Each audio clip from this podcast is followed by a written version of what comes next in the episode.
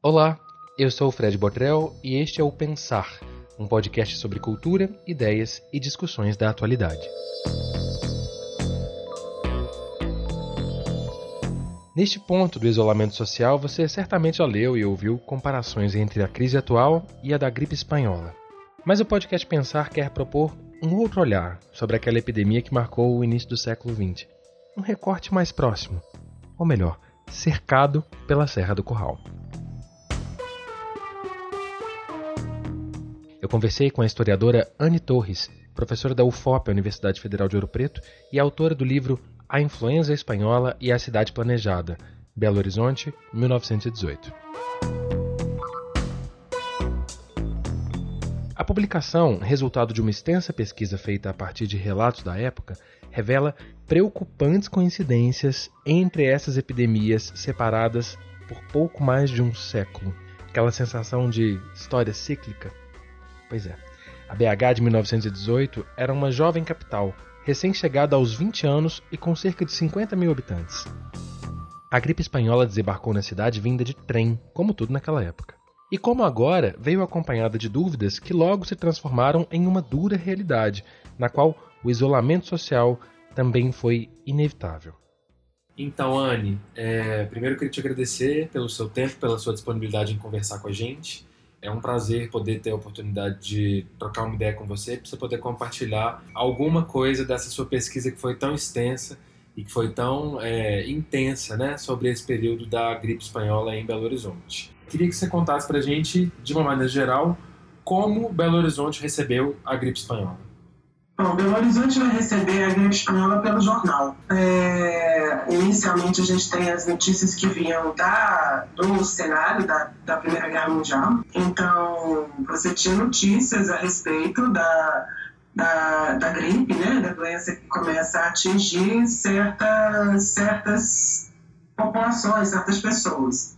Ah, no caso de Minas, a primeira primeira, uma notícia importante, né, que vai ter um impacto para a sociedade, vai ser a, o fato de que uma, uma missão médica brasileira que tinha sido enviada para a Europa para ajudar né, nos esforços de guerra, eles vão estar uh, fazendo uma, uma parada né, uh, no porto em Dakar e nesse porto eles vão ser, essa missão vai ser contaminada e algumas pessoas vão morrer. Então, as notícias, né, inicialmente elas chegam do cenário da guerra e, e as primeiras, os primeiros brasileiros, né, que vão ser contaminados e atacados pela doença vão ser esses esses militares, né, essas pessoas, essa missão médica que segue para a Europa, que vai estar, então, né, em, em uma parada no, no, na costa africana.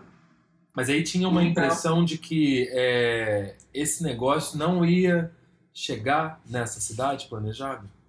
A impressão que se tinha, bom, no caso a gente que, que cidade planejada é essa, né? A gente precisa considerar que Belo Horizonte é uma cidade que é construída no final do século XIX, ah, ela obedece, essa construção obedece todo um discurso em torno da higiene, dos espaços, né? Da, circulação das coisas, da circulação do ar, da insolação, não necessariamente que esse discurso né, ele fosse efetivamente o que a gente encontrava na realidade da cidade. Mas isso é algo, esse é um, um imaginário importante que é tecido né, desde a criação da cidade. Ah, então, acho que para algumas pessoas, né, uma parte da população poderia significar mesmo né, que o fato de ser uma cidade higiênica, uma cidade construída segundo esses modelos né, do urbanismo, do higienismo do final do 19, a cidade sofreria menos, o que não necessariamente vai acontecer. E o que, que foi, de que maneira os governantes reagiram? É, aí eu acho que a gente pode pensar que tem uma reação né, meio que nós podemos identificar em, outras, em outros locais, em outros momentos, quando a gente fala de doenças epidêmicas. Né? Reconhecer a presença de uma epidemia dentro de uma sociedade é algo muito complexo. A gente está vendo hoje o quão complexo isso é. Né? Então, com frequência, né, a, a, o que a gente percebe nos estudos relacionados a essas epidemias, no caso não é só Belo Horizonte, é que no primeiro momento, né, é, você tem uma tentativa de né, não, não focar muito no problema, tentar negar o problema, né, porque reconhecer a existência do problema impõe a mobilização de recursos e a necessidade de tomada de certas medidas que muitas vezes não são muito populares, né, são impopulares, são medidas duras. Uh, então, no caso de Minas, as autoridades acompanham né, o, a doença, primeiro na Europa, depois, quando essa doença né, chega aos portos brasileiros, ela vai começar a se expandir pelo Rio de Janeiro, ah, por outras cidades, por, por Salvador, né, é, as cidades onde o navio que vem né, com essas pessoas contaminadas, ele vai aportando. Ah, e eu, eu acho que as autoridades também, né, especialmente as autoridades médicas, né, que lidavam com o serviço de saúde, naquele momento elas tinham por certo que era muito difícil você conseguir barrar a contaminação. E aí, em termos, é práticos, é em termos práticos, o que fez o prefeito e o que ele teve de desfazer depois? Bom, em termos práticos, não se fez muito nada, né? Não se fez muita coisa, vamos dizer assim. Eu acho que a, a crença de que a doença chegaria, né, não se, não se tomou nenhuma medida. As medidas foram tomadas exatamente depois que a epidemia se instala, né? Então chega o primeiro caso de uma pessoa infectada pelo trem que ligava Minas ao Rio de Janeiro, você tinha o noturno, né? Então todos os dias você tinha essa, esse trânsito de pessoas, de coisas, né? E a expectativa é de que se chegaria e chegaria realmente pelo trem, né? A imprensa dizia, olha, nós estamos em contato com a capital do país cotidianamente pelo noturno. É, vai ser difícil a, a, gripe não chegar e ela chega. Né? E as medidas vão ser efetivamente tomadas né, naquele momento, depois que a, que a, a doença se instala, né? depois que a pandemia se instala. Ali você vai ter né, o serviço de desinfecção, né, a tentativa de se reunir as autoridades para poder organizar assistência, assistência hospitalar. Então, a Santa Casa, que é um espaço que não recebia doenças epidêmicas. Né? As doenças epidêmicas, naquele momento, quando você declarava uma epidemia, se organizavam, ou, se tinha sempre um espaço já, né, que era utilizado como hospital de isolamento. Então, nesses momentos epidêmicos, esse espaço ele é acionado. Mas no caso da, da gripe espanhola, não, não, não tinha como, né? Então, o hospital de isolamento não ia dar, não, não, ia, não, não tinha recursos, estrutura suficiente para atender a demanda da população. Onde era esse hospital de isolamento, O hospital de isolamento ele funcionava né, na região do Cardoso, né? É, aí na área do, do Hospital da Baleia. Né? Existe uma certa controvérsia aí em relação a, ao local específico desse hospital de isolamento. Você estaria numa região que fica próximo onde é o, o, o mercado distrital de Santa Teresa, se ele estaria mais próximo do Hospital da Baleia, uh, mas o Hospital da Baleia vai receber, né? Então você tem alguns locais dentro da cidade que vão receber é, é, esses doentes, inclusive a Faculdade de Medicina, né, que é de, de 11, ela suspende as aulas e ela é criada na Faculdade de Medicina, no prédio, um hospital provisório, que recebia esses doentes. Então, o que você tinha de estrutura hospitalar na cidade vai acabar atendendo, né, essa, tendo que atender essa demanda dos pacientes uh, que vão ser diagnosticados né, e contaminados pela pandemia em 18. Quais são os outros espaços geográficos da cidade que foram modificados por isso? Você mencionou o Hospital da Baleia, a Faculdade de Medicina. Quais são esses outros locais que você destacaria, assim, que tiveram a sua paisagem o seu cotidiano modificados durante esse período de enfrentamento da pandemia da gripe espanhola? Bom, a cidade inteira ela vai ter né, a, sua, a sua realidade alterada. Uhum. É, eu acredito que os espaços hospitalares eles vão manter essa assistência, né, é, que eles já ofereciam à população. É, eles vão estar agora um pouco, talvez, sobrecarregados por uma demanda de pacientes, né, ah, com casos mais graves de gripe, né, uma demanda maior. Ah, no caso da faculdade de medicina, ela deixa de ser um espaço de ensino para ser um espaço de atendimento dessa, dessa população. Uhum. Mas as crônicas, né, que vão falar do espaço das cidades, eles falam, olha, das ruas tem pessoas, dos bares tem pessoas, do bonde onde as pessoas, né, tentavam se afastar uma das outras, do, do comércio que se fecha, né? ah, então você vai ter ah, ah, esse lugar, né, do trânsito, do movimento público, né, ele vai perdendo essa, essa, esse trânsito. Os cinemas fecham. No caso de Belo Horizonte, a gente teve um decreto que suspende as aulas, né? então as escolas deixam de, de atender os estudantes, ah, e se fecham os cinemas, as casas de diversão. Então a gente tem até no meio da, da pandemia um proprietário de um cinema que diz que, olha, que aquele momento da pandemia era muito triste, muito complicado, então que a população precisava se divertir, ele ia abrir a casa dele, né?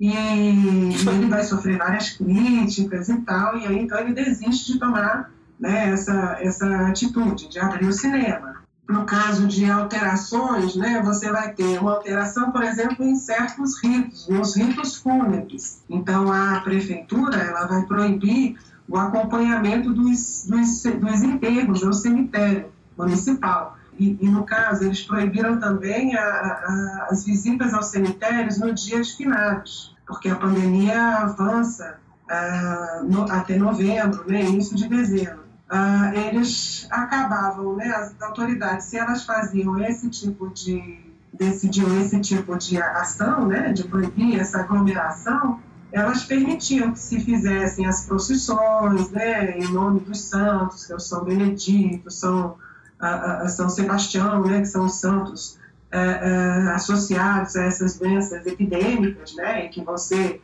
acionados, né, aí nessa nessa cultura religiosa.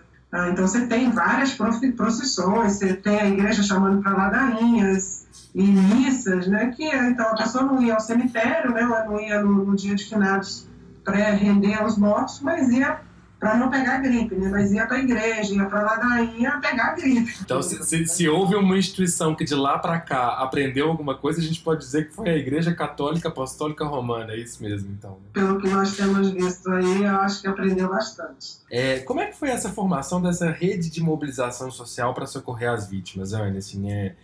Como é que era isso num tempo em que essa comunicação entre as pessoas não era tão simples quanto é hoje? Pois é, quando eu fiz essa pesquisa, isso me chamou muita atenção, né? Como que, no caso da pandemia, a, a resposta ela veio por essa rede de solidariedade, né? Por, essa, por esse grupo de, de, de pessoas que se organizavam, que iam circular pela cidade, que iam atender os pobres, né? Às vezes as pessoas tinham na casa duas, três, quatro pessoas doentes e não tinha ninguém para poder comprar nada, né? Para poder ajudar. E então você tem a distribuição de pão, você tem a distribuição de sopa, você tem a, né, a circulação de outros indivíduos para poder levar medicamentos. Isso me chamou muita atenção. Ah, mas eu acho que isso tem a ver com a própria forma de organização da saúde no país, porque até os anos 20, a, a saúde é algo que é pouco, uh, uh, diz pouco respeito ao poder público. O poder público agia no âmbito da saúde efetivamente nesses momentos de crise, de ameaça de crise social. Então, quando você tem doenças epidêmicas, então o poder público era acionado, ele encarregava um médico, ele encarregava uma comissão médica para poder ir fazer atenção aos doentes, ele, ele, distribuía remédios, mas, na verdade, os pobres, né, ou a população, né, na sua maior parte, ela estava ah, ah, ah, Quer dizer, a saúde ela era muito mais né, a, a, uma questão da vida privada das pessoas, né? Então, quem tinha recursos contratava o médico, se tratava em casa, né? Então, são as mulheres que cuidam do doente, que fazem né, a, a, a dieta, o médico passa e, e, e ministra os medicamentos e faz os exames. E a população que não tinha esse tipo de recurso, ela tinha que se valer da caridade, que eram as santas casas, que eram as associações de trabalhadores que se organizavam para poder dar um apoio mútuo. É, você, tá, você chegou a mencionar numa das suas respostas o primeiro ato do Charles Rosenberg, da dramaturgia da epidemia. É. Eu queria que você falasse para a gente um pouco sobre esses estágios. Assim. O que, que a gente pode ter aprendido com essa gripe espanhola de 1918 que pode indicar para a gente alguns caminhos sobre como isso vai se dar é, de agora para frente, no nosso caso aqui agora do coronavírus? Olha, vamos pensar, vamos fazer duas coisas. Primeiro vamos falar da dramaturgia, depois a gente tenta pensar um pouquinho nessas, nessas lições, né? Se é que a gente Legal. pode falar dessa então, o, o, o Rosenberg, né, que esse, é um estudioso americano, ele vai trabalhar com três epidemias de cólera nos Estados Unidos, em três momentos diferentes da história dos Estados Unidos no decorrer do século XIX. Né? Então, desde a primeira metade, pegando a segunda metade.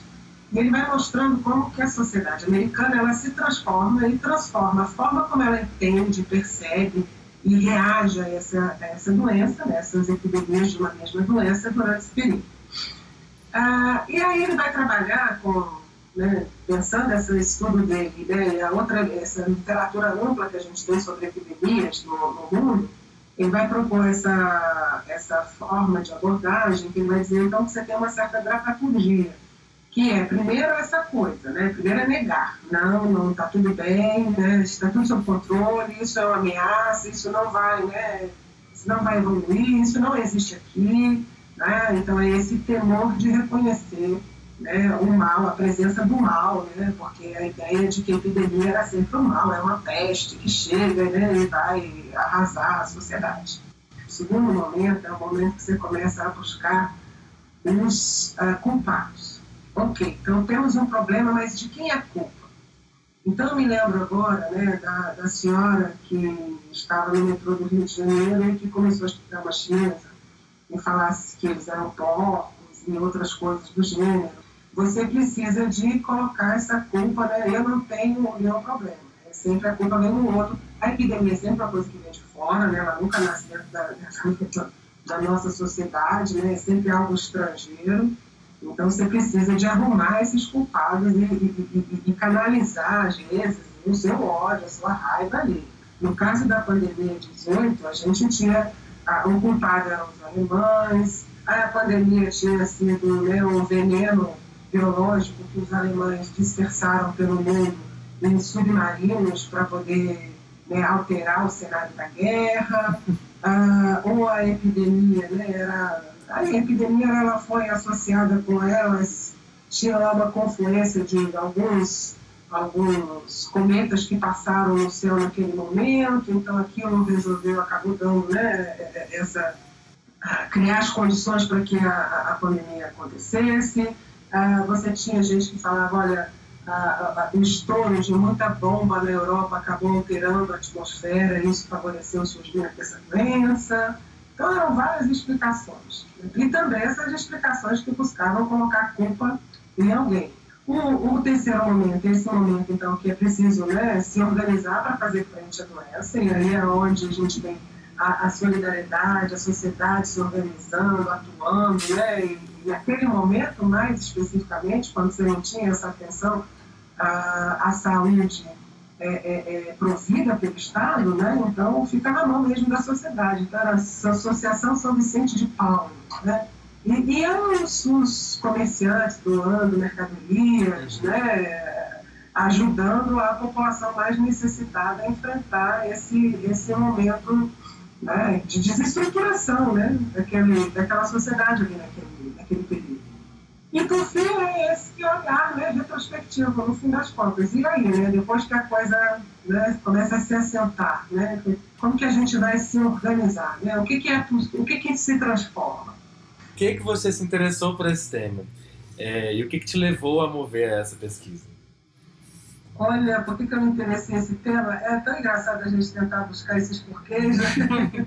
a gente vai fazendo um monte de ligação. Né? Eu já lá, ah, meu, meus pais trabalhavam no sistema de saúde, por isso que eu fui estudar a história da saúde. Ah, eu trabalhava na época, no, tinha um projeto com outra professora da UFMG, na, no Centro de Memória da Medicina, e a gente começou a organizar o Centro de Memória da Medicina e começou a lidar muito com essa literatura médica, com história de doença, né? história da saúde, com livros, textos, o que, que era né? A cirurgia no início do século XX, lendo memorialistas, a gente tem o Pedro Nava, que é um memorialista né? mineiro extremamente conhecido, que fala desse universo, ele fala da pandemia de espanhola no Rio de Janeiro, aterrava a velocidade do contágio e o número de pessoas que estavam sendo acometidas. Nenhuma de nossas calamidades chegara aos pés da moléstia reinante. O terrível já não era o número de causalidades, mas não haver quem fabricasse caixões, quem os levasse ao cemitério, quem abrisse covas e enterrasse os mortos. O espantoso já não era a quantidade de doentes, mas o fato de estarem quase todos doentes e impossibilitados de ajudar. O dele é assim, vale a pena ser lido, né? é um depoimento então. Ah, e, e, essa minha amiga, ela tinha feito um, um trabalho sobre a, a, gripe, né? Era um artigo que saiu na revista médica de Minas Gerais, ela chama Rita Marques. A Rita, então, ela tinha feito um pequeno artigo sobre isso, a gente conversando eu já tinha me interessado, porque eu tra tinha trabalhado no meu mestrado com a história de Belo Horizonte, eu trabalhava com café, com boemia, o café como signo de civilização, mas eu já tinha passado por todo esse discurso higiênico em torno da cidade, né? E aí, então, eu fiquei pensando, olha, ela falou assim, ah, a pandemia espanhola é bacana, né? Ela estudava a constituição da ginecologia, né? Da especialidade da ginecologia Belo Horizonte, e ela falou assim, ah, tudo é bacana. E eu comecei a levantar, ela me passou material, aí eu comecei a, a, a, estudar mais, a aprofundar mais, a ler. E eu decidi fazer doutorado e eu tive uma orientação fenomenal, porque era um professor da, da Universidade Federal Fluminense, ele estava voltando de um doutorado dele no Texas, e ele trazia uma bibliografia sobre história da saúde que aqui a gente não tinha, né? não circulava para a gente. E, que é o André Luiz Vieira de Campos, Legal. Né? que é meu orientador sempre. Seu trabalho é de quando? A sua, a, sua, a sua tese de doutorado ela foi publicada quando? A tese é de 2004, eu tá. defendi em 2004. Tá bom. Né? 2000 da pesquisa. O livro foi publicado em 2007, é possível que ele entre agora como e-book. E aí eu queria é. te agradecer muito por essa aula que você me deu. Fiquei muito feliz mesmo. Ah, é, muito tá obrigado ótimo. pelo seu tempo, pela sua atenção. É um abraço para você. Ah, obrigadinha, Fred.